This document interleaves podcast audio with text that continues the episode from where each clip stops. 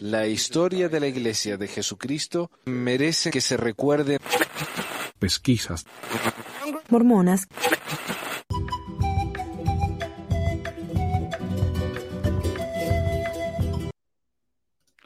Hola a todos, bienvenidos al episodio 308 del 26 de junio de 2022. Yo soy Manuel y hoy tenemos a un par de invitados muy especiales. Bueno, tenemos a David, nuestro amigazo acá de siempre. Buenos días. Bueno, acá, acá es día. Eh, no sé allá. Pero bienvenido, David. Y... Hola, sí, yo ya almorcé. Ah, bien, viste. Y tenemos a Gaby, que seguro tiene el mismo horario que vos. Así ¿Sí? que, sí, bien. Bienvenidos los dos. gracias. Y gracias por estar con nosotros. Hoy tenemos un, un, programa que estoy muy entusiasmado. Hoy vamos a hablar acerca de, de un video que grabaron los amigos de Central del libro de Mormón. Mm. Ya me cuesta, porque siempre fue el Book of Mormon Central en español por tanto tiempo. Ahora son la Central del libro de Mormón.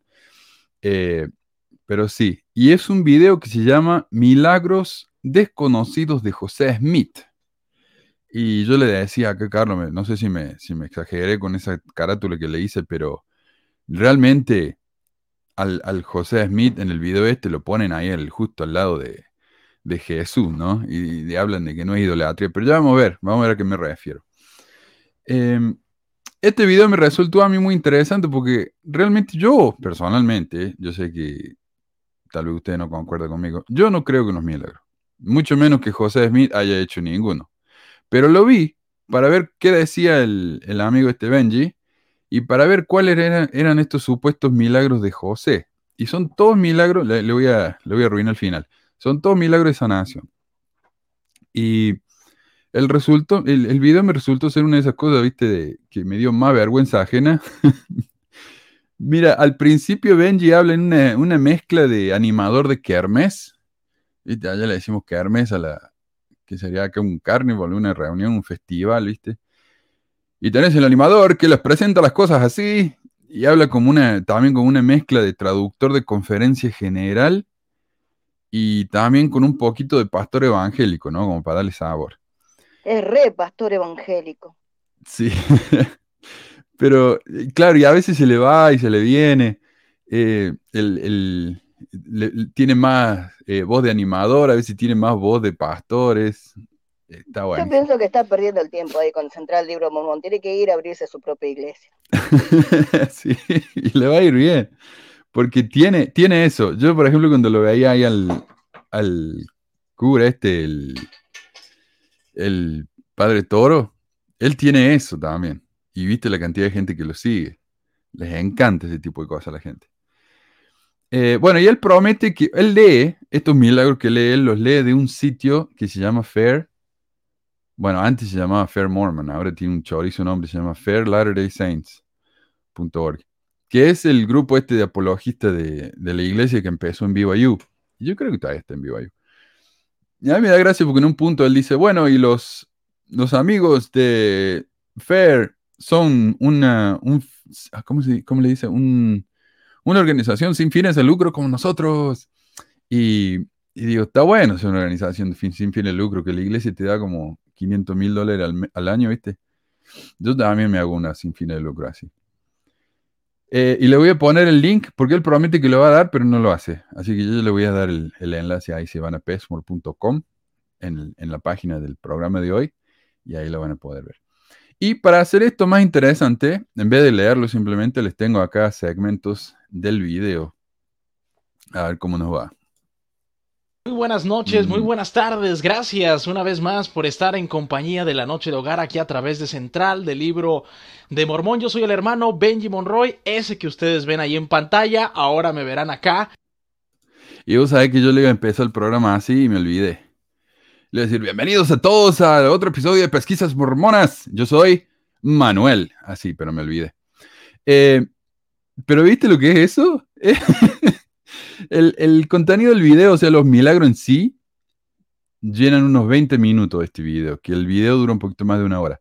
El resto es Benji diciendo cosas que no significan nada, es puro relleno. Por ejemplo, dice que si la gente quiere leer el artículo que va a compartir, como está en el idioma inglés, pueden usar un traductor para traducirlo del idioma inglés. y después dice que si la gente quiere, mientras ven este video, pueden tomar nota o grabar el video o volverlo a ver después, total está en YouTube. Eh, un consejo tan obvio, ¿no? Y necesario que es como que no sabe que tiene que decir algo para llenar la hora, pero no sabe qué. Em, en otra parte dice el nombre de las personas que comentan, ¿eh? como si yo fuera acá y diga, bueno, y está con nosotros Bill Mera y Mario Montiel y James Kirk y Mr. Musa y Mario Quat, ya se viste, y le da así como por dos minutos. Eh, ¿Qué más? Ah, una parte hace la oración, hace una oración, viste, para empezar. Y apenas termina la oración, abre los ojos y empieza a leer los nombres de las personas que comentan. Ya. A, mí, a mí me pareció casi respetuoso eso, no sé. Y hasta el minuto 30 del video sigue diciendo, estamos arrancando con los milagros. Y hasta dice, el profeta José Smith es más que este cuadrito que tengo aquí, porque tiene, un, tiene el iPad atrás con la foto de José Smith. Y dice, José Smith es más que esta foto. o sea, sí, obvio. Pero bueno, empecemos. El tema de José Smith en la iglesia es delicado, ¿no? Porque los mormones aman a sus líderes al punto de casi idolatrarlo. O sea, hay que ver los comentarios que hace la gente de, de, Mons, de Nelson, perdón, en Facebook, a menos que Nelson les pida que se pongan las vacunas, entonces a ella no lo quieren más. Eh, pero casi los idolatran, ¿no? Tipo como los católicos con sus santos. Pero cuando se trata de José Smith, el tipo tiene características prácticamente mitológicas. Y el Benji lo reconoce. Trata de evitar hacerlo, ver como idolatría, pero me parece que no le funciona muy bien. Además que tenemos un excelente ejemplo de Benji diciendo cosas que realmente ni hacen falta. A ver.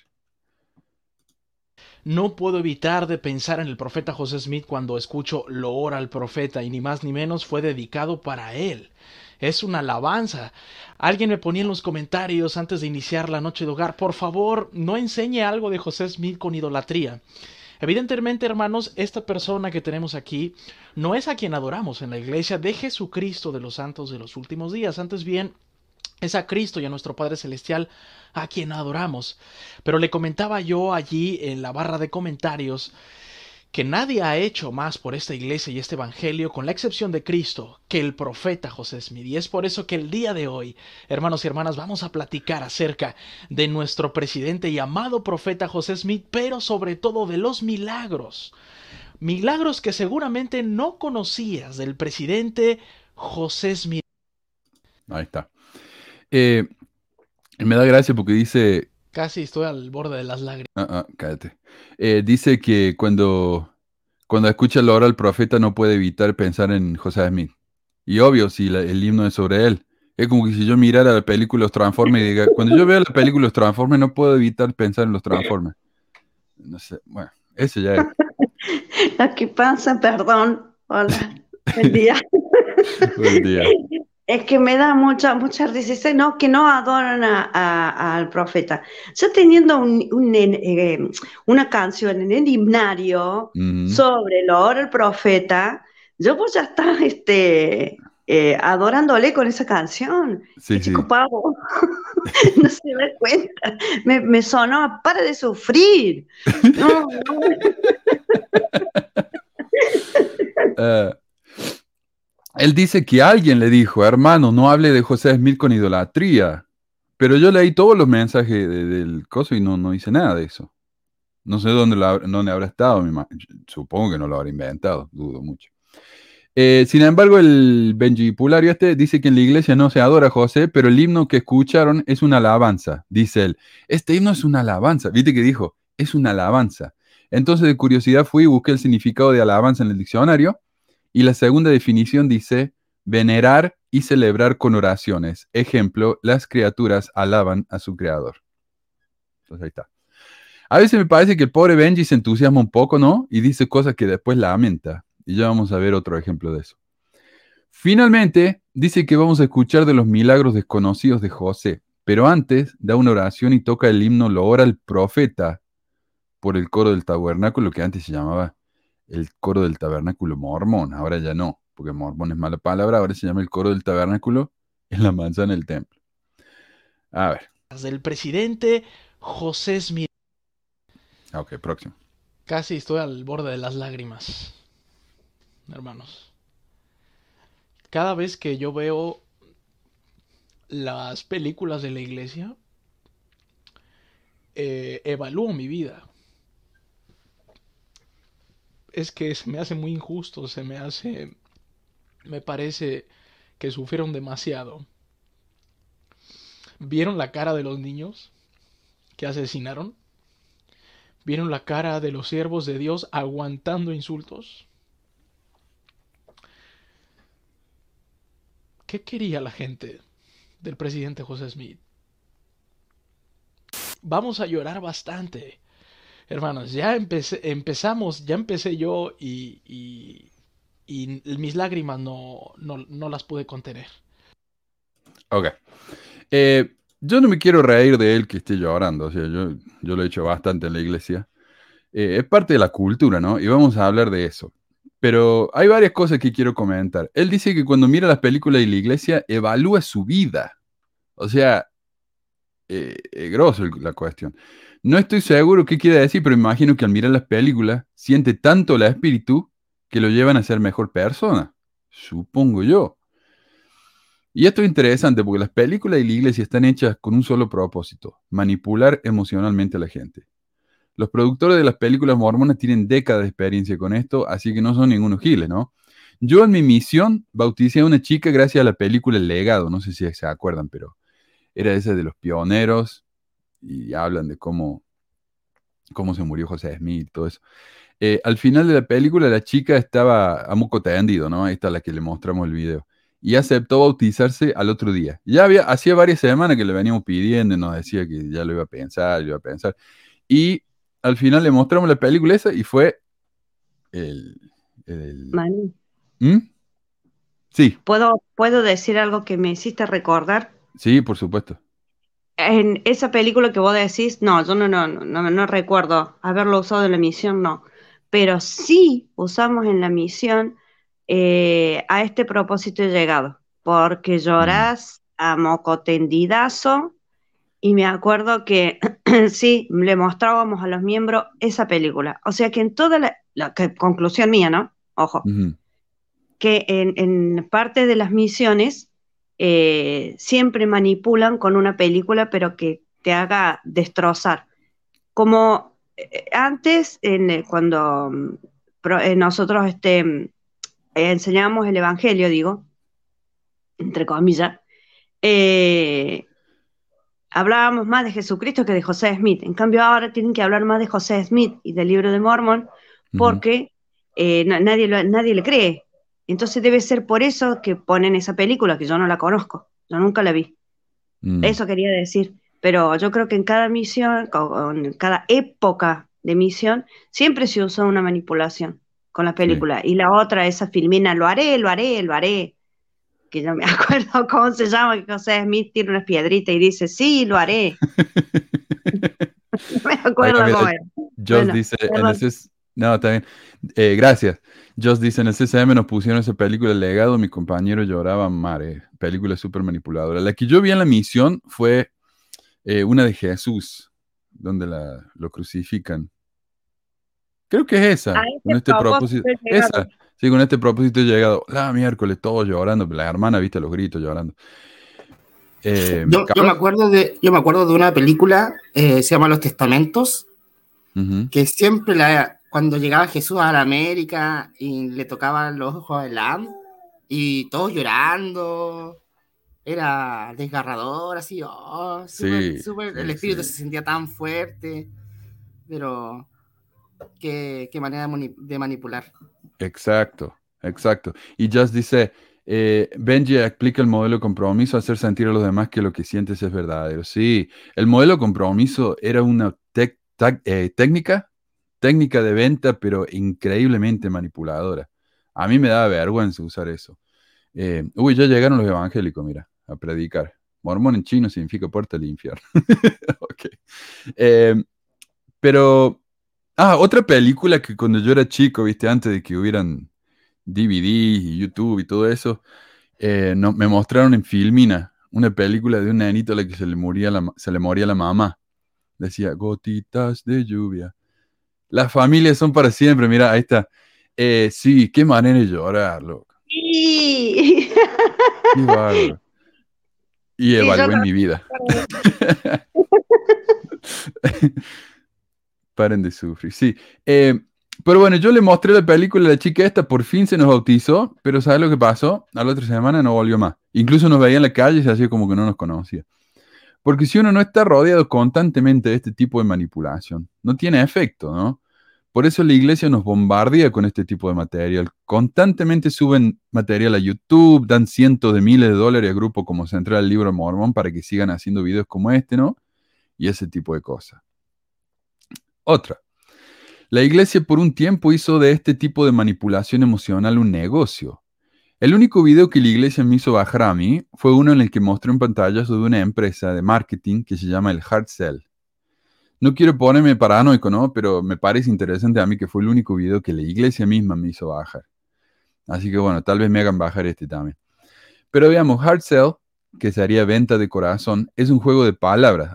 Hace referencia a una técnica de venta llamada el hard sell, que sería como la venta dura. Es una técnica agresiva de vender algo, más que nada cuando uno va de puerta en puerta, como los vendedores de seguro, los vendedores de cuchillos japoneses. El hard sell, por el otro lado, era parte de la empresa de la iglesia, el Bonneville Communications, que tiene la radio, la televisión y todo eso, el BYU. Y según el sitio que todavía existe en el Wayback Machine, o sea, ellos ya, ya no existe esa empresa, el Hard Sell. Ya lo han sacado del internet, pero está guardado una, un archivo de la, de la página esa y dice, la explicación de lo que es el Hard Sell dice, eh, en Bonneville Communications, nuestra capacidad de tocar los corazones y las mentes de las audiencias nos convierte en un recurso esencial para las organizaciones con mensajes vitales. Durante más de 30 años, nuestros profesionales creativos han diseñado mensajes de servicio público y de respuesta directa para organizaciones nacionales sin fines de lucro, como el Instituto de Cancer Huntsman, el Boy Scouts de América, la Fundación Nacional de Auspicios y la Iglesia de Jesucristo de los Santos de los Últimos Días y el Ejército de Salvación. Nuestra fuerza única es la capacidad de tocar los corazones y las mentes de nuestra audiencia, evocando primero al sentimiento, luego al pensamiento y finalmente a la acción. Llamamos a esta marca única y poderosa de creatividad Hard Sell. Publicidad emocional estratégica que estimula la respuesta. O sea, te lo, ponen ahí directamente lo que hacen ellos, ¿viste? Y es lo que hacen en las conferencias, es lo que hacen en sus películas, en sus propagandas.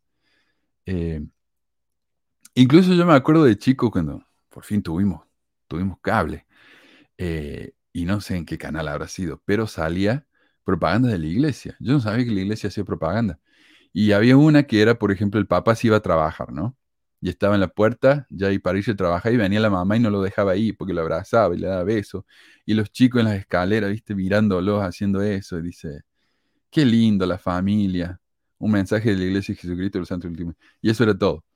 Eh, pura emoción, ¿viste? Entonces las películas de la iglesia no son más que una extensión de esa misma estrategia. En una parte, pasando al próximo, en una parte el Benji dice, ¿vieron la cara de los niños? ¿A qué se refiere? Se refiere a los niños que fueron asesinados en la masacre de Hunts Mill.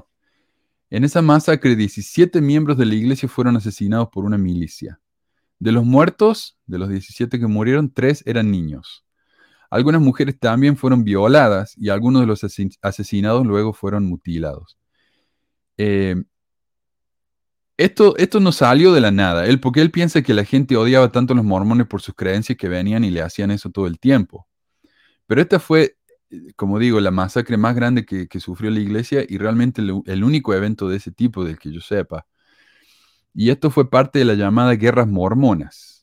Y por supuesto, los actos cometidos por los milicianos de Missouri contra los mormones ahí fue inexcusable, fue espantoso realmente. Pero me llamó la atención porque yo siempre pensé, ¿cuál fue realmente la causa de la guerra? Yo siempre pensé, bueno, era, era la política.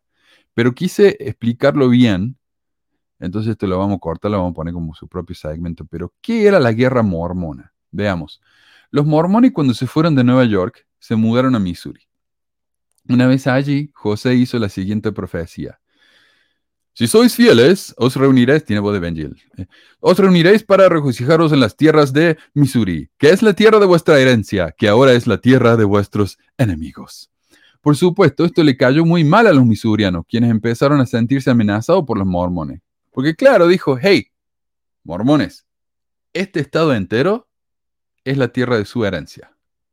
Y los que viven acá que no son mormones son nuestros enemigos. Imagínate que vos estás viviendo ahí tu vida y viene un tipo y dice eso, un vecino tuyo. O sea, te entraría miedo. A mí me daría miedo, no sé. Eh, me preocuparía.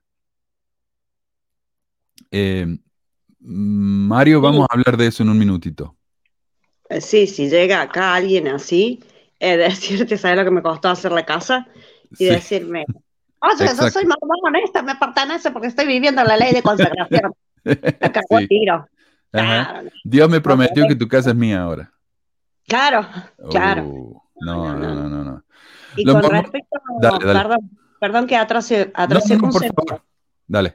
Eh, con respecto al modelo de compromiso, yo me acuerdo que cuando vine de la misión, había un ex misionero también del barrio que entró en una empresa de marketing para vender, no sé, seguros, seguro dental creo que era, una cosa así. Como yo andaba en la lona, eh, me dice, eh, venite, venite, vamos a usar el modelo de compromiso. Y él se puso a enseñar el modelo de compromiso y así salimos a, ser este, socios para la, empresa esta de, dentistas.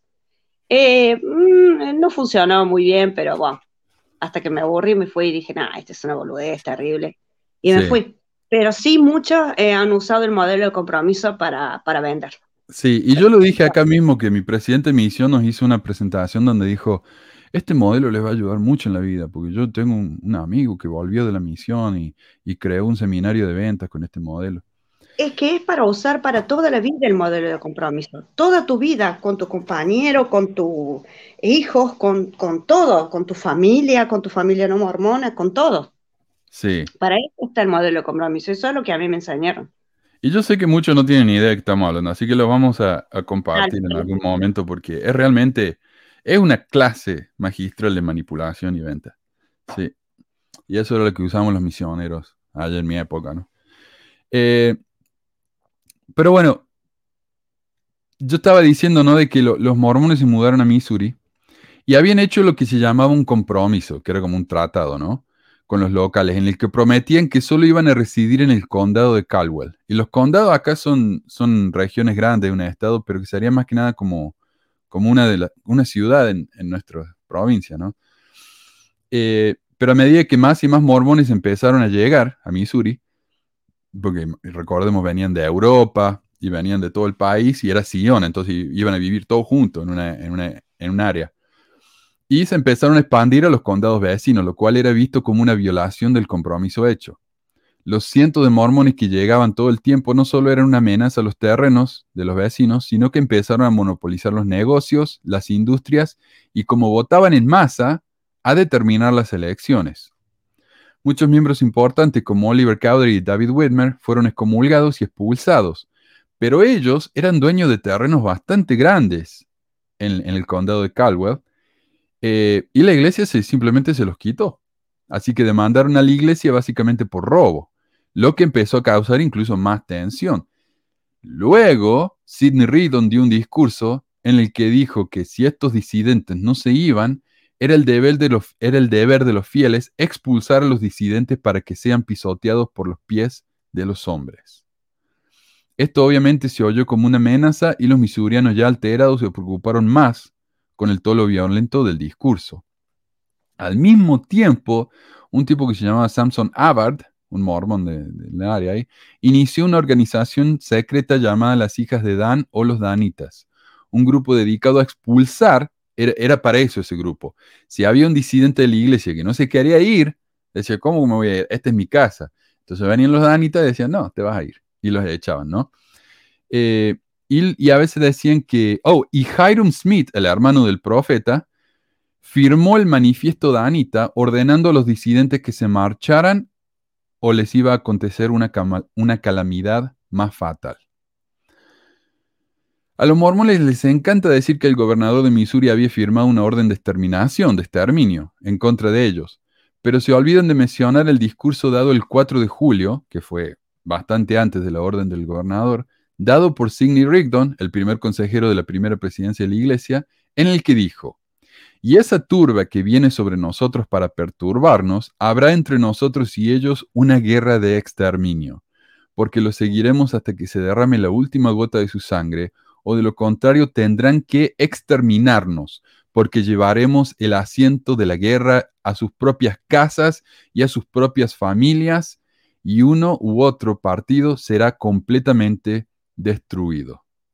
Este es el discurso del, segundo en, en, mando, ¿no? En la iglesia, diciendo lo vamos a destruir a todos. Con discurso como este y con estos manifiestos danitas, obvio que iba a haber tensión. Ahora, nótese que ninguna de las causas de esta tensión tenía nada que ver con la religión, sino exclusivamente con la política y el comercio. Luego hubo rumores de que los mormones estaban preparándose para atacar a los misurianos, lo cual resultó ser mentira, pero ya estaban todos histéricos, ¿no? Eh, y esto causó las primeras batallas entre ambos grupos. El mismo tipo de rumor falso causó que José, con 100 milicianos mormones, rodearan la casa de un juez, forzándolo a firmar una declaración de que no los iba a molestar. Imagínate eso, se despierta el juez en medio de la noche, está rodeada la casa por 100 tipos armados de los dientes diciéndole, firme esto. Eh, luego hicieron lo mismo con el alguacil, el sheriff, y otros miembros importantes de la comunidad. O sea, esto era, esto era una amenaza absoluta a la seguridad de esta gente por parte de los mormones. Y esto guiado por José Smith. Durante las elecciones de agosto, los misurianos estaban tan enojados con los mormones que no quisieron que votaran, porque dijeron, si los mormones votan, van a elegir ellos a su propio candidato y nosotros no queremos eso. Y el gobernador firmó una orden de exterminio, la cual, según los mismos historiadores de la iglesia admiten, no significa que los mormones iban a ser masacrados, sino expulsados. ¿Qué es lo que pasó? Los mormones nunca fueron asesinados en masa, simplemente fueron echados. Los mormones fueron atacados, pero no se quedaron atrás en la violencia. O sea, eso de den la otra mejilla. Mm. Eh, en lo que se llama la expedición al condado de Davis, un testigo afirmó, Podíamos pararnos en nuestra puerta y ver casas ardiendo todas las noches durante más de dos semanas. Los mormones destruyeron por completo el condado de Davis. Apenas quedaba en pie una casa de Missouri en el condado. Casi todas fueron quemadas. Varios mormones fieles, entre ellos Thomas B. Marsh, eh, quedaron tan horrorizados eh, con los eventos que abandonaron la iglesia. Y no sé si se acuerdan. Bueno, Thomas B. Marsh, después de que él vio eso, quedó tan espantado que él fue y firmó una declaración jurada diciendo, sí, esto es lo que yo vi, esto es lo que están haciendo los mormones. Eh, y muchísimas gracias, Javier Olvera. Mira, nos hizo una donación eh, en, peso mexicano, no sé qué significa, pero muchísimas, muchísimas gracias, Javier. Eh, pero qué iba a decir, Thomas B. Marsh quedó tan horrorizado que hizo eso.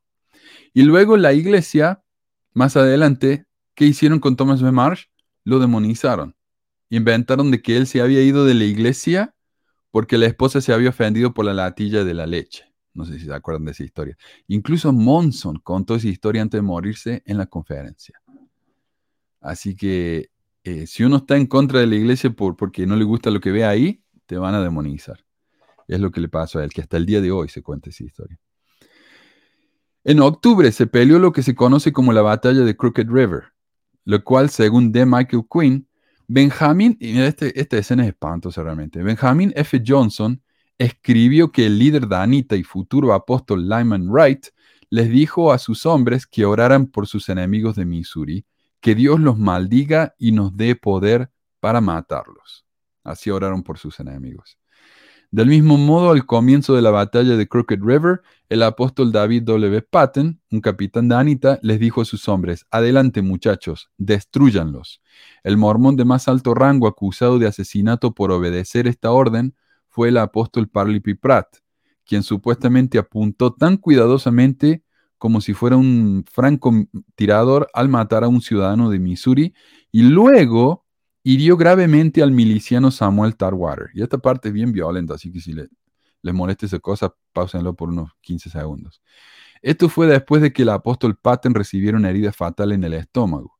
En su furia al ver a su líder caído, algunos de los danitas mutilaron al inconsciente Tarwater con sus espadas, golpeándolos a lo largo de la boca, cortándole los dientes de abajo y rompiéndole la mandíbula inferior, cortándole las mejillas y dejándolo por muerto sobrevivió para presentar cargos contra Pratt por intento de asesinato. Eh, En este ambiente de violencia mutua fue que se dio el caso de Hunts Mill, de nuevo, un evento atroz en el que murieron 17 mormones. Esto no es justificable de ninguna manera, pero hay que considerar que los mormones nunca fueron demasiado tranquilos. En lo que se llama la, masacre de Battle Creek, ocurrida unos dos meses después de Hunts Mill, Brigham Young mandó a sus soldados a confrontar a los indios timpanogos por supuestamente haberle robado caballos, lo que más tarde se demostró que era falso. En la batalla que le sucedió, entre cuatro y siete timpanogos fueron asesinados a sangre fría, porque no tenían armas, y luego el relato de lo y según el relato de lo ocurrido, nueve mujeres y algunos niños, los cuales sumaban doce en total, fueron conducidos por el cañón a punta de pistola, dejando atrás a sus seres queridos muertos en la nieve. Los cautivos aterrorizados que sobrevivieron el ataque fueron llevados 30 millas al norte de Salt Lake. Niños. En la masacre de Mountain Meadows, ocurrida unos años, ocho años más tarde, un grupo de mormones fanáticos asesinaron a sangre fría a entre 120 y 140 viajeros en camino a California. Al menos 70 de las víctimas eran mujeres y niños. ¿Ok? Cuando Brigham Young se enteró de la tragedia, culpó a los indígenas. Y cuando ya no pudo esconder más la responsabilidad mormona en la tragedia, eh, entregó a John DeLee como chivo expiatorio, quien fue condenado a muerte 20 años más tarde. Y John DeLee más tarde, eh, mientras estaba esperando que lo asesinaran, eh, que lo mataran, escribió una biografía.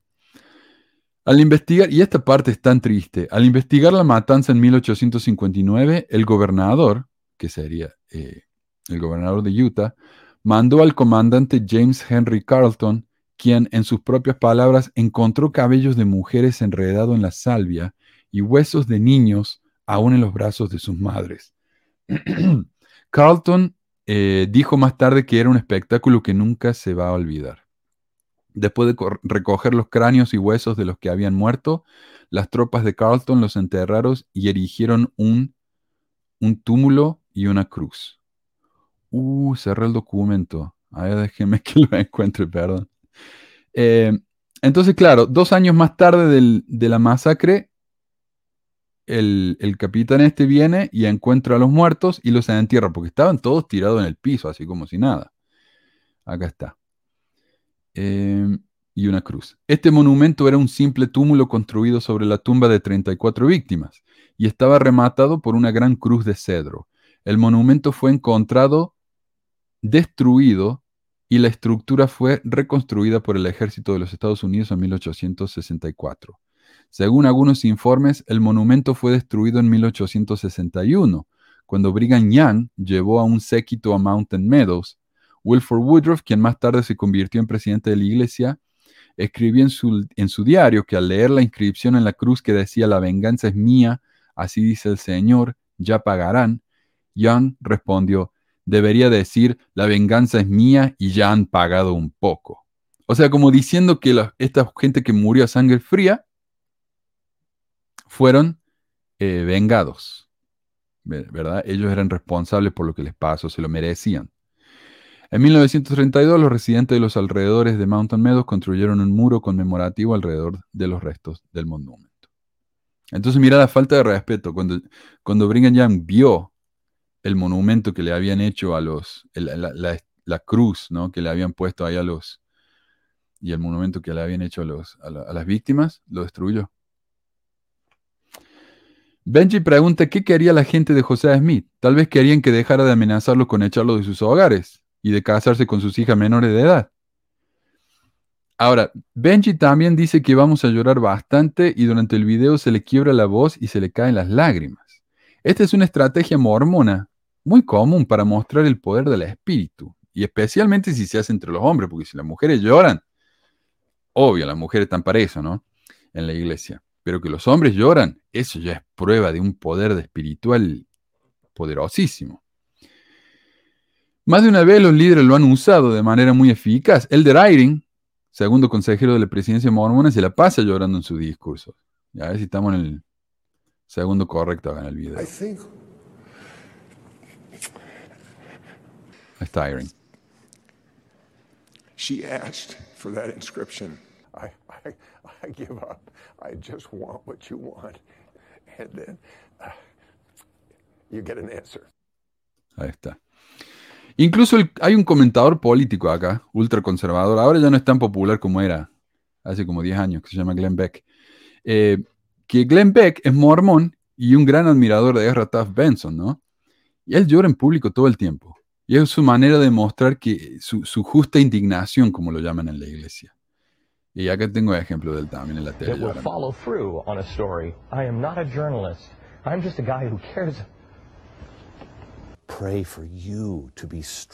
Haciendo un círculo de oración en la tele nacional, mira. Just go home with honor. Just go home with honor. Y se le quiebra la voz. Ahí está. Entonces, sí, esta es una técnica eh, casi una marca registrada de los mormones, ¿no? Es el único lugar donde que los hombres lloren es visto como algo, como un orgullo. Incluso Beck se le burlaron tanto por llorar así que él mismo se hizo burla de sí mismo y publicó un libro que se llama Lágrimas de payaso. Pero bueno, ahora el Benji nos hace una promesa. El día de hoy, hermanos, yo en Facebook coloqué el título de que esta sería una noche de hogar, que al finalizar no quedará dudas de que el presidente José Smith es el profeta de la restauración. Ahí está la promesa. Después de que veamos este video, no nos va a quedar duda de que José Smith es el profeta. ¿Sí? Y por supuesto, gracias a Becky, como siempre. Muchísimas gracias, Becky, por su donación. Eh, en los super chats y super etiquetas, la verdad que yo no sé la diferencia entre esas cosas. Yo lo único que sé es que muchísimas gracias a los dos. Eh, pero bueno, al final quedamos todos vamos a quedar todos convencidos. Pero por fin pasamos al primer milagro, por fin. Veamos.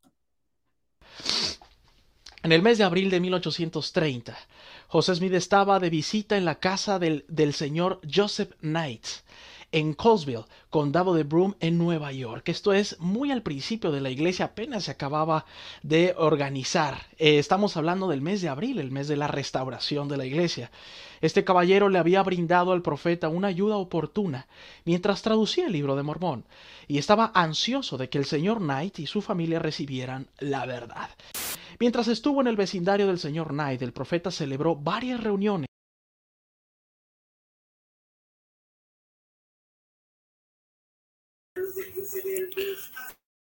Micrófono, Manu. Perdón, gracias, Carlos. Eh, a eso, esos cortes así son partes que yo resumí porque eh, hay partes donde el Benji habla y habla y no dice nada, como ya dije, ¿no? Y repite lo mismo. Entonces, eh, si fuera texto serían los tres puntos, ¿no? pero acá como para mostrar que estoy cortando, para que no digan que lo estoy sacando de contexto, pongo eso, ¿no? Para que se vea ahí. Entonces ahí está el milagro. Whitney le pidieron que orara en público. Veamos lo que pasa. Entre los que asistieron regularmente estaba Newell Knight, hijo de Joseph Knight. Él y el profeta tuvieron muchas conversaciones serias sobre el tema de la salvación del hombre. En las reuniones celebradas la gente oraba mucho, y en una de las conversaciones antedichas con el profeta, Newell Knight prometió que oraría públicamente. Sin embargo, cuando llegó el momento, le falló el corazón y se negó. A la mañana siguiente, cuando intentó orar en el bosque, se sintió abrumado por la sensación de haber descuidado su deber la noche anterior. Al no orar en presencia de los demás, comenzó a sentirse intranquilo y siguió empeorando tanto en el cuerpo como en la mente, hasta que al llegar a su casa su aspecto fue tal que alarmó a la esposa envió por el profeta, quien cuando llegó encontró a Newell en una condición triste y sufriendo mucho. Su rostro y sus extremidades estaban distorsionados y retorcidos en todas las formas inimaginables, hermano. Esto, esto era serio. Por fin lo levantaron del suelo y lo sacudieron de un lado a otro, con mucho miedo. Los vecinos que se enteraron de su condición entraron corriendo.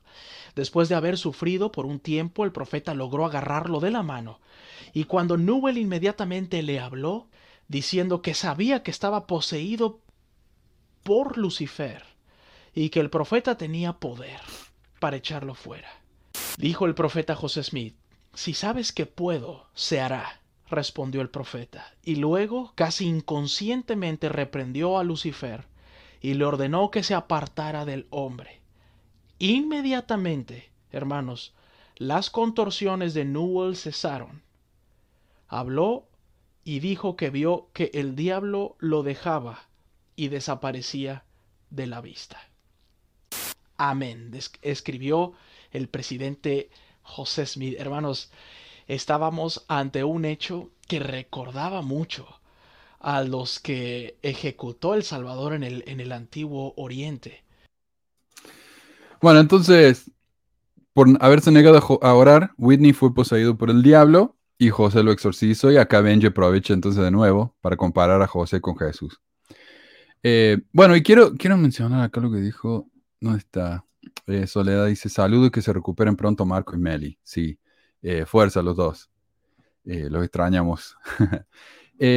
recordemos que al principio dice que no quiere hacer idolatría de José, pero no puede dejar de compararlo con Jesús, acá a lo largo del video, ¿no? Y no es extraño esto, ya que el mismo José también lo hizo. En el libro de Historia de la Iglesia, History of the Church, tenemos la siguiente cita. Tengo más, y yo le voy a poner la, página ahí cuando en, en para que vean que no invento. Tengo más de qué jactarme que las que han tenido cualquier otro hombre. Soy el único hombre que ha sido capaz de mantener unida a una iglesia desde los días de Adán. Ni Pablo, ni Juan, ni Pedro, ni Jesús lo lograron jamás. Me jacto de que ningún hombre jamás hizo tal trabajo como yo. Los seguidores de Jesús huyeron de él, pero los santos de los últimos días nunca han oído de mí, huido de mí todavía. Mancito, ¿ah? ¿eh? no solo se compara con Jesús, sino que dice que ha logrado algo que ni el mismo Jesús pudo hacer. Por supuesto, después en el, el banco de Kiekland se le fue la mayoría de los miembros, lo dejaron solo. Eh, pero bueno, volviendo al tema, este es realmente un milagrazo. Pero veamos en detalle lo que realmente pasó, porque más adelante el, Benjamin este se va a quejar de que los antimormones no leemos la historia completa. Así que le vamos a hacer un favor y vamos a hacer justamente eso. Este relato fue contado por José y por Newell Knight. Ninguno de los dos era un testigo objetivo. José quería avanzar su reputación como profeta milagroso y Knight quería avanzar la suya como un recipiente de ese milagro. En el capítulo 4 de su libro Making of a Prophet, o Haciendo a un Profeta, Dan Vogel nos dice, si bien la experiencia de Knight se parecía a las agitaciones corporales de los condenados por sus pecados en los avivamientos, también fue consistente con las expectativas culturales de posesión demoníaca. Es decir, concordaba con las historias que se contaban en esa época. Eh, la, experiencia de Knight se acomodaba con, esas historias, por lo que se hizo mucho más creíble para la gente de ese entonces. Y de nuevo, cuando hablamos de que José, la gente no le creía a José de que había visto a Dios, no porque fuera el único que dijo eso, sino porque todo el mundo decía que había visto a Dios. Era tan común que al final la gente ya ni les creía, ni lo escuchaba. Entonces, acá lo mismo, la experiencia del exorcismo de Knight era una experiencia tan común que, que empezaron a decir, bueno, se concuerda con todas las otras experiencias y que tiene que ser verdad. Eh, sí, eh, ok, ¿qué más? Y esto dice eh, con las, en los avivamientos. Los avivamientos se refiere a las reuniones pentecostales, ¿no? Donde ellos ven, ven ángeles y lenguas del fuego que caen del cielo. Y Hoy en día eso se ve en, muchas iglesias, como la Pare Sufrir, donde la gente va a la iglesia y empieza a tener convulsiones del espíritu y se cae al piso.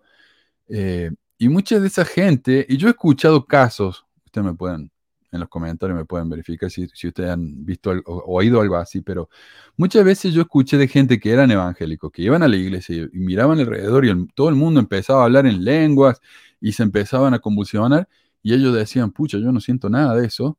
Así que mejor me pongo las pilas y empiezo a hacer lo que está haciendo esta gente. Entonces empezaban a copiar lo que veían para que la gente no pensaban que no eran, eh, que no eran lo suficientemente espirituales. Entonces cuando yo veo una reacción así del espíritu, yo pienso en eso. Están copiando. Sí, yo lo he visto. A ver, dale David y después Gabriela. No sé si quieren agregar algo más. era, era eso nomás. Sí, yo lo he visto, eh, eso justamente que vos decís, todo esto de hablar en lenguas y qué sé yo, ahí en, la iglesia evangélica que yo fui, después de que dejé la iglesia mormona, fui a una iglesia evangélica por un tres o cuatro meses más o menos, y había una presión para que vos hagas lo mismo, no solamente que, o sea, eh, venía la pastora, viste, le ponía la mano encima a alguien y decía, habla en lenguas, y entonces la persona empezaba, y, y, yo lo miraba y yo decía, que no me toque a mí, que no me toque a mí. ¿Viste? Porque eh, para mí era obvio que la, la, misma pastora, la misma, el mismo ambiente en el que vos estás ahí metido, te está obligando también a demostrar esas cosas, ¿viste? Porque si no estás hablando en lengua, si no estás viendo a Dios que está descendiendo del cielo, si no estás sintiendo el espíritu que te hace temblar, entonces como que, ¿qué sos? ¿El diablo? Hay algo mal con vos. Claro.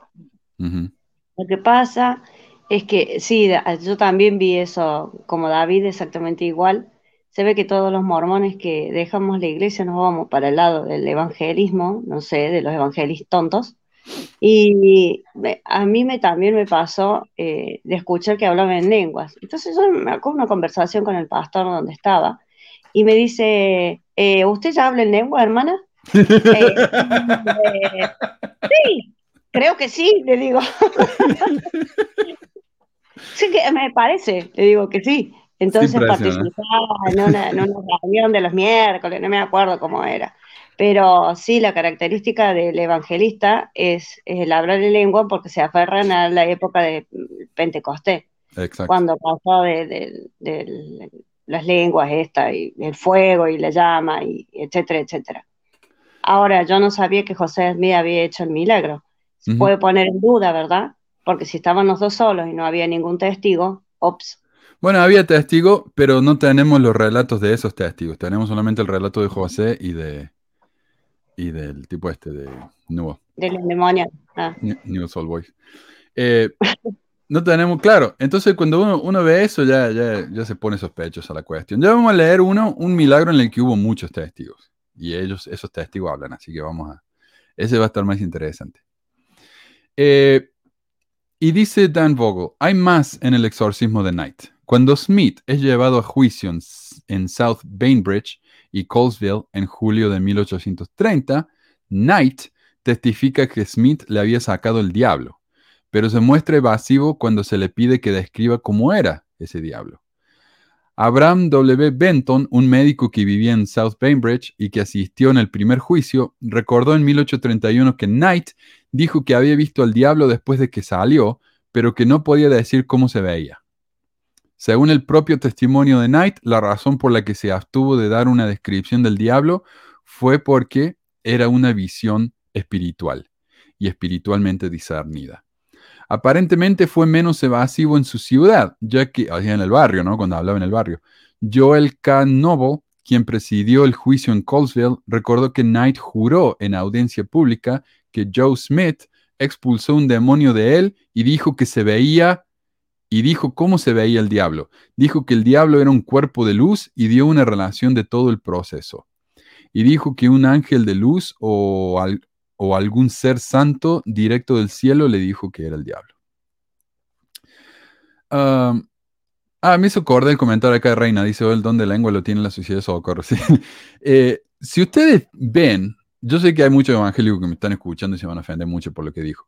Pero presten atención a lo que es el don de lenguas. O sea, es un idioma normal. O sea, que yo no sabía esto, pero, por ejemplo, en, Star Trek, que tienen los Klingon, que tienen su propio idioma, o en Game of Thrones, que tienen el idioma, ¿no? De lo, no me acuerdo cómo se llama el grupo ese.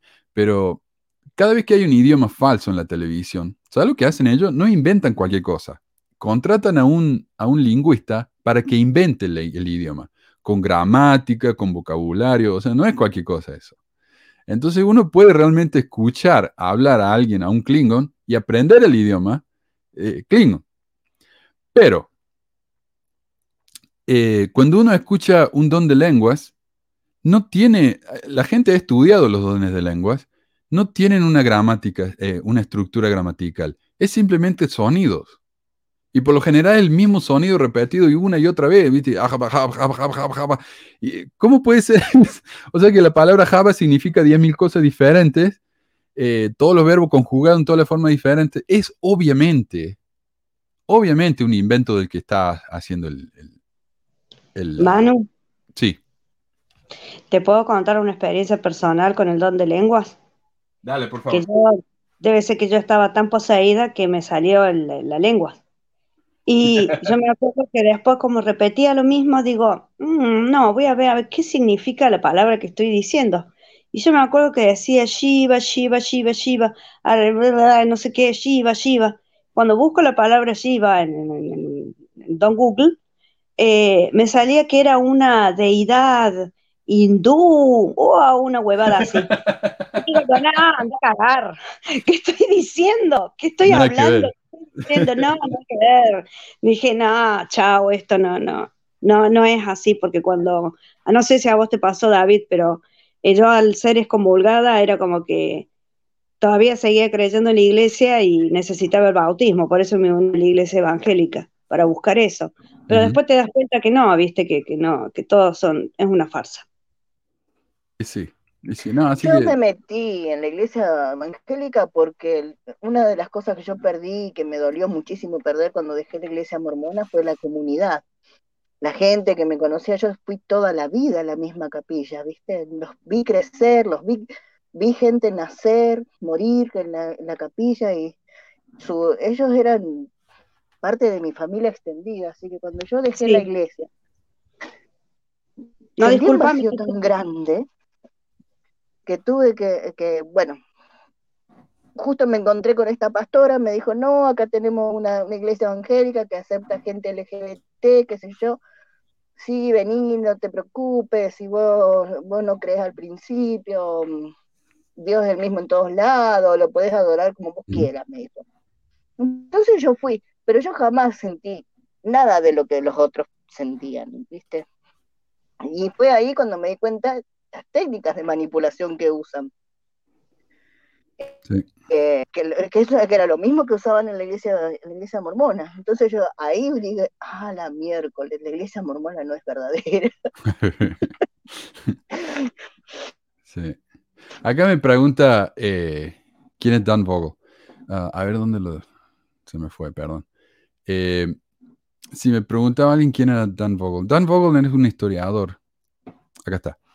Eh, Dan Vogel es un historiador, eh, no es muy amigo de la iglesia, pero es un historiador muy serio. Tiene un montón de libros originales de él, pero también ha hecho recopilaciones de documentos antiguos de la iglesia y tiene un libro de cinco volúmenes con documentos antiguos, documento que mucha gente no tiene acceso. Hizo una versión anotada de los siete volúmenes de la historia de la iglesia y del libro de este mormonismo develado que estamos editando. Así que para mí Dan Vogel es un historiador muy, muy serio. Eh, en el libro de Rafton Rowling menciona algo de algún milagro. Yo me imagino que sí, pero honestamente no sé, no me acuerdo. Eh, así que ese es Dan Vogel. En el relato más antiguo del incidente, Harris le dijo a Abner Cole que en junio de 1830 que el demonio a quien Smith había expulsado de Newell tenía un tamaño poco común. Según una fuente posterior, Joseph Knight Sr., o sea, padre, y Josiah Stowell testificaron que también habían visto al diablo. Uno testificó que vio a un diablo del tamaño de una marmota dejar al hombre y correr por el suelo, mientras que el otro dijo que vio al diablo dejar al poseído y salir corriendo en la forma de un perro amarillo. William R. Hine, un residente de Colesville, dijo que el testimonio de Knight ante el juez Noble fue que Smith le había echado tres demonios el primero era tan grande como una marmota, el segundo era tan grande como una ardilla, el tercero del tamaño de una rata. Cuando el juez preguntó qué fue de ellos, Knight dijo que se fueron por la chimenea. En otros relatos posteriores, el diablo toma la forma de un animal real. Si bien las descripciones del tamaño y la apariencia de los seres sobrenaturales divirtieron a los escépticos del siglo XIX, cumplieron con las expectativas culturales de los creyentes, especialmente aquellos que descendían de los puritanos del siglo XVII. Entonces, de nuevo, la historia de, Newell Knight y de Joseph Smith se conformaba con lo que eh, con lo que la gente decía en esa época. Entonces era una historia común, no era una historia extraordinaria, era lo que todo el mundo decía. Eh, mi abuelo vio el diablo y me contó, ¿no? Que era un bebé con, con dientes filosos. O sea, depende de la tradición del lugar. Lo que sabemos, no sabemos si realmente José sacó un diablo de Newell Knight o no. Lo que sí sabemos es que este milagro cambió con el tiempo, se expandió, se adaptó al público que lo escuchaba y hoy tenemos que supuestamente creer en él como si fuera un hecho tremendamente bien documentado. Tal vez yo soy demasiado escéptico, no sé, pero no me convence esto. Más tarde, eh, Benji nos da una recomendación muy importante. Que servimos en la iglesia deberíamos de tener algo del presidente José Smith. ok. Eh, y ahora entonces, después de semejante recomendación, pasemos al segundo milagro. Dice así, amigos. Estas son las palabras de Oliver B. Huntington. Poco después de que José se estableciera en Kirtland, los miembros de la iglesia comenzaron a congregarse en ese lugar. El nombre de José Smith, perdón, el nombre de José Smith y su poder con Dios despertaron a todos para bien o para mal. La señora John Johnson, que vivía en el pueblo de Hiram, a 40 millas de distancia de Kirtland, en Ohio, oyó hablar de un hombre maravilloso que podía recibir revelaciones de Dios, sanar a los enfermos y ver ángeles. Ella tenía un brazo rígido que quería curar y volver útil como el otro, Así que indujo a su esposo a viajar a Kirtland para ver al profeta. Estamos todos en esta misma sintonía, amigos y amigas. Vamos a ver qué fue lo que pasó con esta hermana. Cuando yo leí este relato, hermanos. el maestro del relleno, el tipo este. José le preguntó si creía que Dios podía convertirlo en un instrumento para sanar su brazo que había estado rígido durante mucho tiempo. La hermana Johnson, hermanos, había tenido un brazo rígido, inmóvil. Ok. En realidad el relato no dice que esta señora tuviera un brazo inmóvil, sino que lo presenta en inglés dice stiff. Y stiff en inglés significa tieso, entumecido, agarrotado. No se nos dice qué tan grave era la situación del brazo de esta señora, pero nunca se nos dice que estaba inmóvil. De hecho, hay un testigo metodista del que habla acá el está muy entusiasmado con eso. El testigo metodista dice que la mujer no podía levantar el brazo hasta la cabeza, lo que significa que sí podía mover el brazo, solo que no mucho. A mi papá le pasó lo mismo, él se cayó, se rompió un tendón en el hombro, él puede mover el brazo, pero no lo puede levantar encima de la cabeza. Eso te iba a decir, mano, tendinitis. Claro, Claro, entonces eh, ya, ya vemos que acá el, Benji no solamente está repitiendo el milagro, lo está exagerando. Y en este, ¿sabes lo que pasa también? Él dice, yo estoy traduciendo esto a medida que voy leyendo. Eh, ni siquiera se preparó de antemano el tipo. Y, cuando lee, hace eh, asume cosas que no están en la historia. Y vamos a mencionar eso también porque me molesta mucho eso. O sea, él está presentando una historia que no es lo que, lo que se contó. Pero veamos. Ella respondió que creía que su brazo podía curarse. El profeta solo comentó que la visitaría al día siguiente. ¿Qué fue lo que dijo después? Al día siguiente, Joseph, o sea, el profeta José Smith, fue a la casa del obispo Newell Knight, perdón, Newell K. Whitney, donde se hospedaban el señor Johnson y su esposa había un médico campbellista y un predicador metodista en la sala. Este milagro, hermanos, del cual vamos a hablar en este momento, fue eh, hecho y realizado por la obra y la mano del Señor eh, en compañía de personas que no profesaban nuestra fe. De la Iglesia de Jesucristo de los Santos de los últimos días, por lo que en mi punto de vista, hermanos, vale el doble. Tomó a la señora Johnson de la mano, el profeta José Smith, y sin sentarse ni pararse en ceremonias o de manera ceremonial, y después de una brevísima oración en su mente, pronunció su brazo entero en el nombre de Jesucristo. Hermanos, vean la segunda parte de esta historia y pido la mayor de las reverencias posibles ahí en su casa, en la medida posible si hay niños pequeños, lo entendemos, está bien. Pero le hablo a la gente mayor, hermanos, esta historia que pocos saben o quizá no sabías, es real. Cuando se fue el presidente José Smith, el predicador metodista de la iglesia metodista le preguntó si su brazo estaba bien a la hermana Johnson. Inmediatamente estiró el brazo de manera recta, comentando al mismo tiempo, está tan bien como el otro.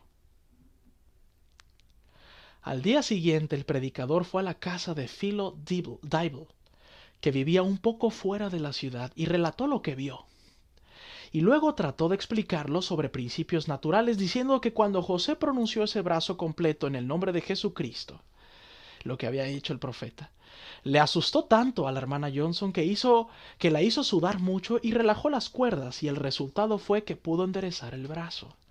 Hermanos, el ministro metodista y el doctor campbellista no podían creer el milagro. No podían creer el milagro y no lo creyeron.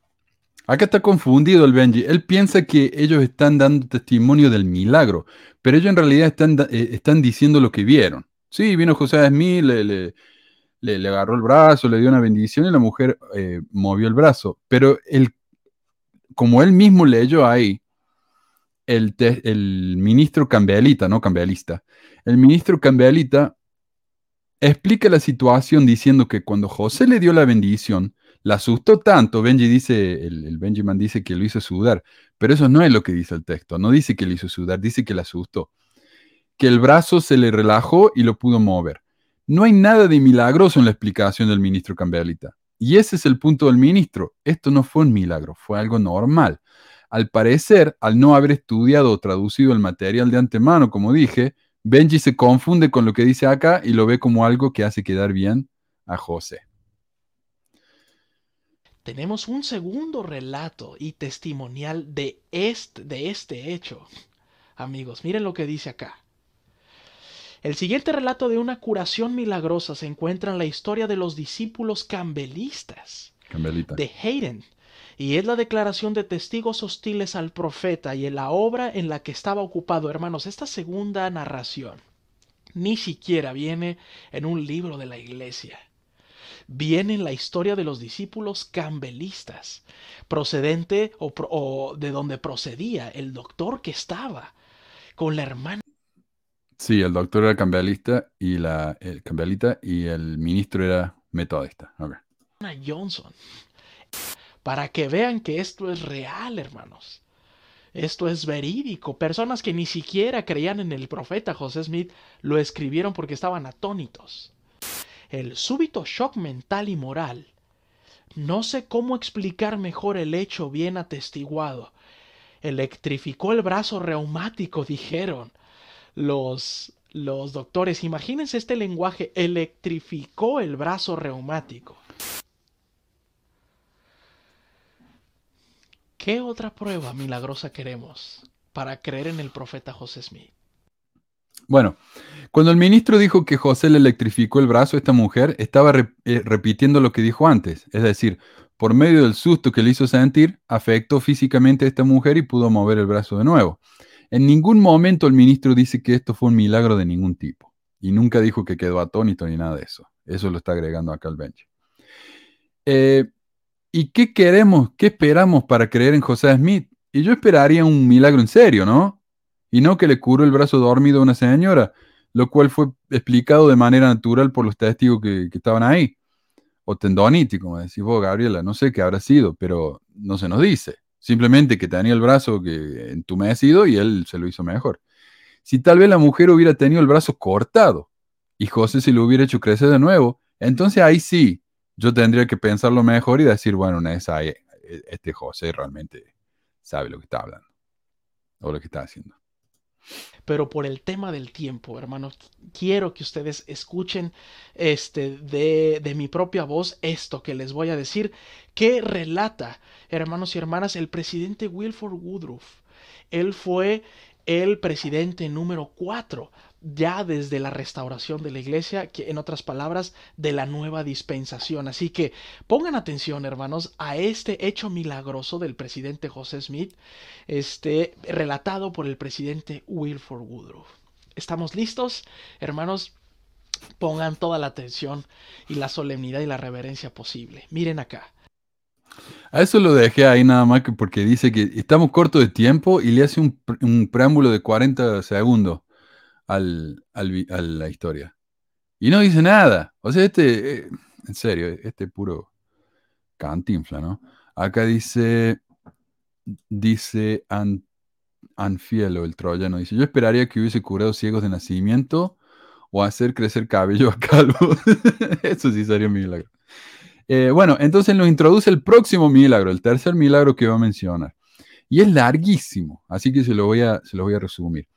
Este milagro cuenta que en 1839, cuando varios estaban enfermos en el campamento mormón, José fue sanando a todo el mundo. Sanó a Wilford Woodruff, a Brigham Young y a varios otros, ¿no? A cuatro en total. Y a medida que sanaba a la gente, les pedía que vinieran con él para sanar a los otros. A mí me hace acordar esa historia, viste, de los chicos en la que viene un pato caminando y dice, me voy de viaje, y ve a un gato, y le dice, gato, vamos de viaje, y el gato dice, bueno, vamos, y va el gato y el pato, y ven a un pollo, y dice, pollo, vamos de viaje, y el pollo dice, bueno, y ahí va el gato, el pato y el pollo, y ven a un bu, y así, ¿no? Así, así es la historia. Eh, y entonces lo, lo, sana todos milagrosamente, no se nos dice de qué lo sano. Tal vez tenían dolor de cabeza, no sé, no sé qué tenían, pero sanó todo el mundo de algo. Bueno, y este milagro termina con un relato en el que José le da su pañuelo a Wilford Woodruff, eh, y como dice el Wilford Woodruff, fue uno de los presidentes mormones después de José, para que fuera y sanara a los hijos de cinco meses de un hombre. Eran, tenía gemelo de cinco meses. Este hombre no era miembro de la iglesia, pero como vio que todo el mundo se estaba sanando, eh, fue y, y les pidió, por favor, sanen a mi hijo que tiene cinco meses. Bueno, entonces José le da un pañuelo a Wilford Woodruff, Wilford Woodruff va con este señor y todo lo que tiene que hacer Wilford Woodruff es tocar a los niños con el pañuelo y se cura. Ahora. Viste, te dije, pare de sufrir con un pañuelo. Claro, parte el aceite de Israel. Eso no tiene nada que ver con, el, con los milagros, con las sanaciones que se hacen hoy en la iglesia. Pero ya vamos a hablar de eso también. Antes de pasar a los comentarios específicos sobre esta historia, quiero aclarar que no me impresiona esta historia para nada. Todos los participantes se hicieron líderes de la iglesia y afirmaron haber hecho milagros ellos mismos. Así que no es una narrativa muy objetiva. No tengo la narrativa del padre de los chicos de, cinco meses, por ejemplo. No está eso. Simplemente tenemos la versión de Wilford Woodruff y de Brigham Young. Eh, Segundo, los milagros de sanación en la época de José Smith no eran exclusivos de los mormones. Así que si les creemos a ellos, tenemos que creer a todos los otros pastores y ministros protestantes que afirmaban que ellos también hacían lo mismo, porque existía eso. Entonces, no es que esto fuera muy original, es que es más de lo mismo. Es notable en esta narrativa que los enfermos son sanados poniéndole las manos encima de la cabeza, pero no hay unción con aceite. Un artículo de la Asociación Histórica Mormona hace un seguimiento de esto y nota cómo la unción empezó a usarse más tarde, cuando José empezó a distanciarse de los aspectos mágicos de su religión. A esta altura todavía confía en instrumentos mágicos, como el pañuelo de seda que le da Wilford Woodruff, lo cual se convierte en una especie de práctica común porque José le daba pañuelo a todo el mundo para que se sanaran. Eh, de la misma manera, pero eso no lo comparten en la iglesia, ¿no? Qué interesante, porque si es un milagro tan grande que José te da un pedazo de tela y te cura, ¿por qué no, no hablan de eso todo el tiempo? Porque les da vergüenza. Eso es un objeto mágico, nada más que eso. De la misma manera, la piedra en el sombrero, una práctica mágica de la época y en el área de los Smith, se convierte en el urín y mismo. O sea, algo mágico se convierte en algo bíblico. La salamandra que le habla cuando encuentra las planchas se convierte en Satanás en las narrativas posteriores. De nuevo, algo mágico se convierte en algo bíblico. El artículo también señala cómo el uso del pañuelo mágico se compara con las religiones, con las reliquias católicas, las que tienen poder milagroso y que pueden sanar a gente con solo tocarlos, ¿no? Eh, entonces, claro, José fue de sanar a gente con un pedazo de tela a sanarlos con la unción de aceite y la oración y todo eso. Se convirtió de algo mágico a algo religioso. Tercero, a veces una persona recibe una bendición de salud y se sana. Tal vez esto sea por el efecto placebo, tal vez sea porque la enfermedad no era tan grave después de todo, y al querer complacer a la persona que nos da la bendición, nos sentimos mejor o hacemos como que nos sentimos mejor. Tal vez uno tiene una remisión espontánea, las cuales no son tan raras como uno piensa, ¿no? Eh, mi mamá le encontraron un tumor en el, en, el, pulmón hace, cuando tenía 40 años, hace unos 30 años atrás. Eh, la fueron a operar y el tumor no estaba más. Y ella se hizo eh, sanar por un, un curandero. Ella no era mormón en esa época. Así que un curandero de la sierra la hizo curar. Entonces, ¿qué? Tenemos que dar testimonio del curandero, entonces. No, es lo que se llama una remisión espontánea, no es tan extraño. Eh, lo que sí, los mormones jamás nos cuentan los casos de bendiciones de salud que no funcionan. El artículo citado, ¿no? Menciona uno de esos casos. Caroline Crosby recordó a un hermano lisiado, Joel eh, Dury, lisiado, ¿ok? Ahí estamos de nuevo hablando de problemas reales, no simplemente que tenga el brazo dormido, estaba lisiado. En una casa de Kirkland se celebraron reuniones con frecuencia. Ella escribió, había estado afligido durante años y aunque siempre parecía fuerte en la fe, no fue sanado, lo que resultó ser una gran piedra de tropiezo para muchos incrédulos. ¿Dónde está esa historia entonces? Acá en los videos de Book of Mormon Centro. De nuevo, un brazo dormido se cura y se considera tremendo milagro. Una persona lisiada o tal vez paralítica recibe una bendición y no se cura y se barre abajo de la alfombra. Esta es la técnica tan usada por los psíquicos, ¿no? Viste, cuando va a la kermesse y hay una, carpa con un psíquico que te lee el futuro. Eh, a veces te hace, o, eso, viste, esos shows donde hay un mentalista y te dice, hay alguien, hay alguien acá, yo siento eh, que hay una persona, eh, un abuelo que empieza con la letra M así. y nadie dice nada. Bueno, no era la M, era la N, la N, y así. Entonces cuando le aciertan, la gente se acuerda de eso, pero todas las veces que fallo, se olvidan. Esto es lo mismo.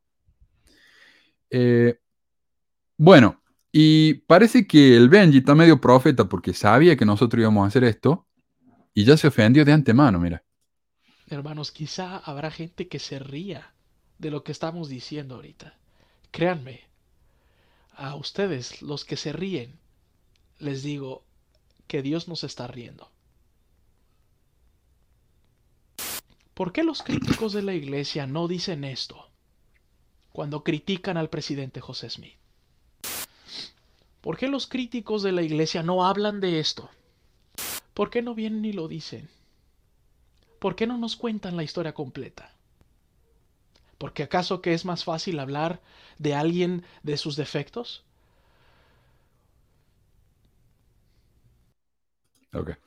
Eh, yo le preguntaré lo mismo. ¿Por qué no cuenta la historia completa? ¿Por qué se enfoca en las partes que hacen dejar a la historia de José Smith como un cuento de Disney en lugar de contarlo como es una persona real? Acto seguido, el, el, el Benji da su testimonio de José y se equivoca de personaje lo que más me gusta es cuando se, da cuenta que la cago, pone la mejor cara hasta ahora. Les digo, hermano, si usted tiene un concepto vago, erróneo, difuso, o simplemente no tiene un testimonio del profeta José Smith, yo le comparto el mío, de que sé que él vive. Ups. Claro, ¿quién vive? José Smith vive, José Smith se murió hace como 150 años. ¿Quién vive? Jesús vive. Entonces, cuando está hablando del testimonio de, José Smith, dice, José Smith vive. Y dijo, uy, la cague. Y se pone, y pone esa cara de él, viste, así como, ¿y ahora qué hago? Mejor hago como que no dije nada y sigo, ¿no? Eh, bueno, y él, pregunta en una parte, dice, ¿por qué no creemos nosotros? ¿Por qué no aceptamos los milagros de José Smith. A ver, ¿esa es la parte? Sí. Dice Johnny Merino. Yo creo que es porque su corazón lo tiene tan duro que no acepta que hay un ser superior al hombre, dice Isabel González. Interesante, porque preguntábamos por qué hay, por qué hay personas que se niegan a creer en el profeta. Eh, entonces ahí no solamente ya, ya descubrió por qué no creemos en el profeta, ya nos conoce el corazón, ¿verdad? Tenemos corazón duro, ya, ya nos juzgó. Buenísimo. Pero yo creo que después se sintió mal. Entonces, eh, sí. Sí, David comenta acá, yo quisiera leer una vez que José Smith se negó a bendecir a un joven enfermo y el chico murió, pero nadie habla de eso. No, esas cosas se ignoran. Eh, pero como él dice, sí, tenemos corazón duro y me parece que sí se sintió mal. Entonces acá él trata de arreglarla, pero me parece a mí que la embarra peor. Feta. A todos ustedes, hermano, a ustedes les digo que los quiero, aún a los que no creen en el profeta José Smith. Hermanos, ustedes... ¿Viste qué misericordioso? Hasta nosotros nos cree, nos quiere. Los de corazón duro que no creemos en José Smith, ¿qué, qué tipo? ¿Qué? Es un ejemplo de amor este hombre. Eh, después de tirar lo lo más que pudo, termina con una oración. Y acá elegí los mejores momentos de la oración. Me lo permiten, voy a terminar con una solemne oración. Bendito Padre Celestial, estamos muy agradecidos el día de hoy por esta noche de hogar tan exitosa que hemos tenido. Emblandece el corazón de los duros. Padre Celestial, ablanda de los que dicen por qué creer en un profeta moderno ablanda sus corazones y ablanda los corazones de nosotros, Padre Celestial, para que podamos parecernos más a Él. Sí. Eh, entonces, ahora para que se nos hablen del corazón. ¿Ya se les hablando el corazón, chicos? ¿Están todos hablando? A ver, comenten, comenten ahí, ¿cuánto se les hablando el corazón con la oración del Benji? A mí todavía no. No, pucha, no le funciona. Bueno, es que somos de corazón muy duro, eso es lo que pasa. Eh, Víctor dice, hola amigos, ¿cómo? La iglesia no se llama la iglesia mormona, se llama la iglesia de Jesucristo, los santos y Sí, sabemos eso, Víctor. Nunca dijimos que se llame la iglesia mormona, simplemente que ese nombre es tan increíblemente largo que ni, en pedo lo uso entero así, todo el tiempo. No, gracias. Eh, y bueno, repasemos la promesa que nos hizo al principio el Benji, a ver qué, qué pasó.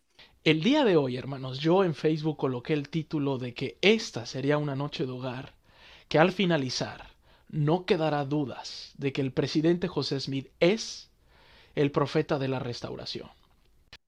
Así que bueno, me imagino que todos los que vayan, acá me preguntaban dónde, dónde vemos las transmisiones del Benji, a ver quién me... El muchacho este que tiene el nombre extraño, parece que está en este.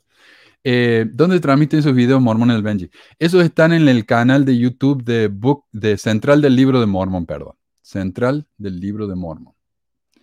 Eh, y ahí él hace una noche de hogar todos los lunes y donde habla él de esas cosas. Así que bueno, ese fue el video, los, milagros de José Smith, unos milagros bastante pobretones me parece a mí, eh, no muy impresionantes. Si hubiera convertido agua en vino o algo así, viste, como para hacer la fiesta, pero ni eso. Así que no, no me convenció. Eh, veamos algunos comentarios antes de terminar ya. Eh, Joss dice, la una leona que José Smith dio tantas bendiciones de salud, curaba a los enfermos que cayó débil y tuvo que descansar. Pobre. Habrá sido ese día, porque ese, esa historia de 1839, sí, 1839, es que José bendijo a todo el mundo. Ahí en las orillas del río Susqueja, me parece que era, no sé dónde. Pero bendijo a tanta gente. Y entre ellos Brigañán. Eh, Javier Olvera dice, gracias, ¿en dónde lo puedo hacer? Si se refiere a donaciones, la verdad que yo no sé. Eh, debe haber acá una opción donde uno toca un botón y, le da la opción para eso, pero realmente no sé. Pero si quieren, pueden hacer una donación única en PayPal barra paypal.me barra mormona o en patreon.com barra mormona. Todo el dinero que me donan ustedes, todo ese dinero va a pagar los gastos del canal. Eh, sí. Eh, Supongo que Benji es descendiente del legendario Benjamin Monroy o no tiene relación. La verdad que no sé. Pero él es el apellido de él. Ese es el nombre de él en realidad. Se llama Benjamin Monroy. No sé quién será esa persona. Eh, el profe dice, el problema es que somos más parecidos neandertales que hombres verdaderamente inteligentes, por, por lo que hoy somos muy fáciles de manipular por los sentimientos. Sí, eh, tenemos muchos, sí, es verdad. O sea, venimos de las cuevas, ¿no? Eh, dale. Lo que pasa, pienso yo, ¿no? Digo, eh, hoy en día la gente está muy necesitada de, muchísimas cosas. Y qué mejor que una iglesia que puede manipular. Si vos, de todas hablo, ¿eh? En general. Sí, sí. Si vos este, estás eh, débil, digamos, espiritualmente, te sentís mal, necesitas una ayuda, estás mal económicamente, se te murió un familiar, lo que fuere, viene alguien a hablarte de milagros y viene a alguien a hablarte de, esa forma que hace eh, este chico Benji, em, entonces la gente sí está necesitada de eso y va a creer, y va a creer en el milagro, aunque te lo estás inventando en el momento. Yo personalmente no creo que existan los milagros, porque busqué uno para mí y, y tuve que resignarme y decir, no, esto no, no, no es verdad. Y me culparon de que no tenía la demasiada fe, que no había orado fe, con fe. Me acuerdo que me lastimó tanto que yo dije, solo Dios sabe eh, en mi corazón toda la fe que yo tuve para que sucedieran ciertas cosas y no sucedieran. Entonces, yo hoy en día no creo en los milagros. En los milagros anteriores de la Biblia, bueno, sí, puede ser, pero los de los de la actualidad, no, no, no, yo creo que no, que ya estamos viviendo ese tiempo de apostasía, como se dice, no los mormones, sino que lo dice todas las iglesias, hasta la iglesia católica, que estamos en época de la apostasía y el de no creer y el de mentir y el de hacer todas estas cosas que estamos viendo y tratar de convencer a la gente de algo irreal, porque el ser humano necesita creer en algo superior, aferrarse a alguien que sea mayor que nosotros. Y el chico Benji cree que José Smith está vivo, o sea, está re loco. A lo mejor, este, no sé qué, qué le pasó por la cabeza, eh, pero no, no creo nada y no me hablando nada. Sí, acá mira, Víctor dice, nosotros no se seguimos a José Smith, aclaro, Jesucristo es el ejemplo a seguir, el que hizo y el que hace los milagros, y es si tú tienes fe. Claro, Víctor, ustedes dicen eso, pero le cantan lo al profeta. Claro. Eh, dicen que José Smith vive. o sea, vamos, muchachos, es, excesivo ya. Eh, digamos que es respeto, ¿no? Respeto. Es excesivo el respeto. Llega un punto en el que el respeto se convierte en adoración. Y es ahí es donde la cuestión está peligrosa. Yo recuerdo, mano, no sé si vos en la misión o David, te, decían que nosotros solamente teníamos que adorar a nuestro Padre Celestial y ni siquiera a Jesucristo mismo. Entonces, ¿qué estamos hablando de, de lograr al profeta y, todas estas hartas o, la canción de la Madre Celestial? Porque también está en el himnario. Sí. Sí, aunque no, la, no, la, no, habla de adoración, simplemente dice que existe, pero eh, sí. Em, pero no solamente José Smith, sino que ahora no se puede contradecir la palabra de, de Rusty para nada, para nada, ni, De, ni, de, nadie de ahí, de los que están en arriba. Así que ellos están como en un en unas cosas así como semidioses, no sé. Sí, sí, sí, sí. De nuevo, a Rusty no se lo toca a menos que te diga que te tiene que poner la vacuna. Eh, Efren dice, también estamos en tiempos de posverdad, un fenómeno cultural en el que consideramos creíble aquello que nos emociona y no aquello que tiene evidencia. Bueno, eso siempre fue así, Efren. Esto no es algo nuevo para nada. Eh, y de hecho, hoy en día, curiosamente, ahora que todo el mundo tiene una cámara en el bolsillo eh, y tenemos redes sociales donde pueden compartir con todo el mundo en segundos las cosas que vemos, eh, ya no hay más milagros documentados. Y los milagros documentados pasan en el campo, pasan en el lugar donde no hay, no hay redes. Curioso, ¿no? Es para pensar. Pero sí lo que decía el profe acá que somos, somos gente que realmente venimos de los neandertales, de las cuevas. O sea, pensar esto, cuando vos estás en, la cueva, vivís en la cueva y estás rodeado de tigres sable, ¿no? Y cosas así, y, ves una sombra afuera, más vale que, te, que tengas cuidado porque probablemente esa sombra sea algo que te quiere matar. Si no lo ves, mejor. Pero si sí lo es, ya tuviste cuidado y sobreviviste. Hoy en día hacemos lo mismo. Mira, cuando vos ves mancha en la pared que parecen una cara, o nubes que parecen que son un elefante, nosotros tenemos esa capacidad innata de, encontrar patrones donde sea. Entonces a veces vemos cosas como esta. José va, hace una oración, una señora con el brazo tieso le, empieza a andar, ya está. Obviamente una cosa causó la otra. No puede ser que simplemente la mujer se mejore. No. Eh, Así es la cuestión. Eh, veamos qué más. Descifrando mormonismo y otras sectas. Perdón, yo no sé portugués no sé cómo se pronuncia. Pero por favor, si hablan portugués y saben portugués, vayan al canal de la amiga aquí porque es un canal excelente. Más que nada porque contó mi historia en portugués, así no se lo pueden perder. Eh, Mario Montiel dice, eso nos enseñaban en el CCM cómo hablar a medio tono y hasta cómo sentarnos para traer más gente a la corporación para que paguen diezmos y así llenar las arcas de la iglesia. Y yo les conté una vez que en mi misión se había puesto de moda hablar como nuestro presidente de misión, que él ponía el, codo acá en el, en el púlpito, ponía la mano así y, y hablaba entonces como de costado, ¿viste? Y después de un tiempo todos los misioneros hacían lo mismo.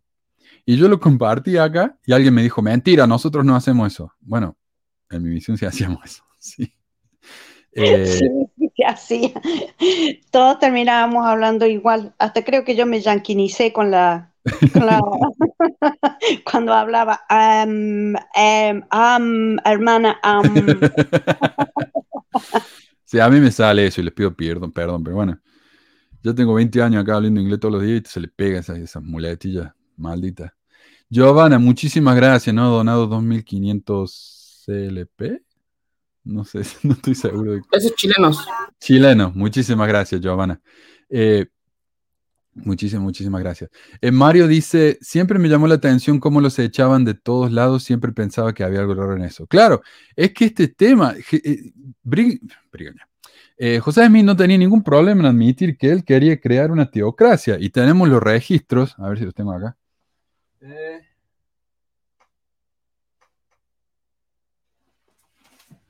Los registros del concilio de 50, mira, incluso esto está publicado por la iglesia. El concilio de 50 era un, grupo, que era como el gobierno secreto, digamos, el Deep State.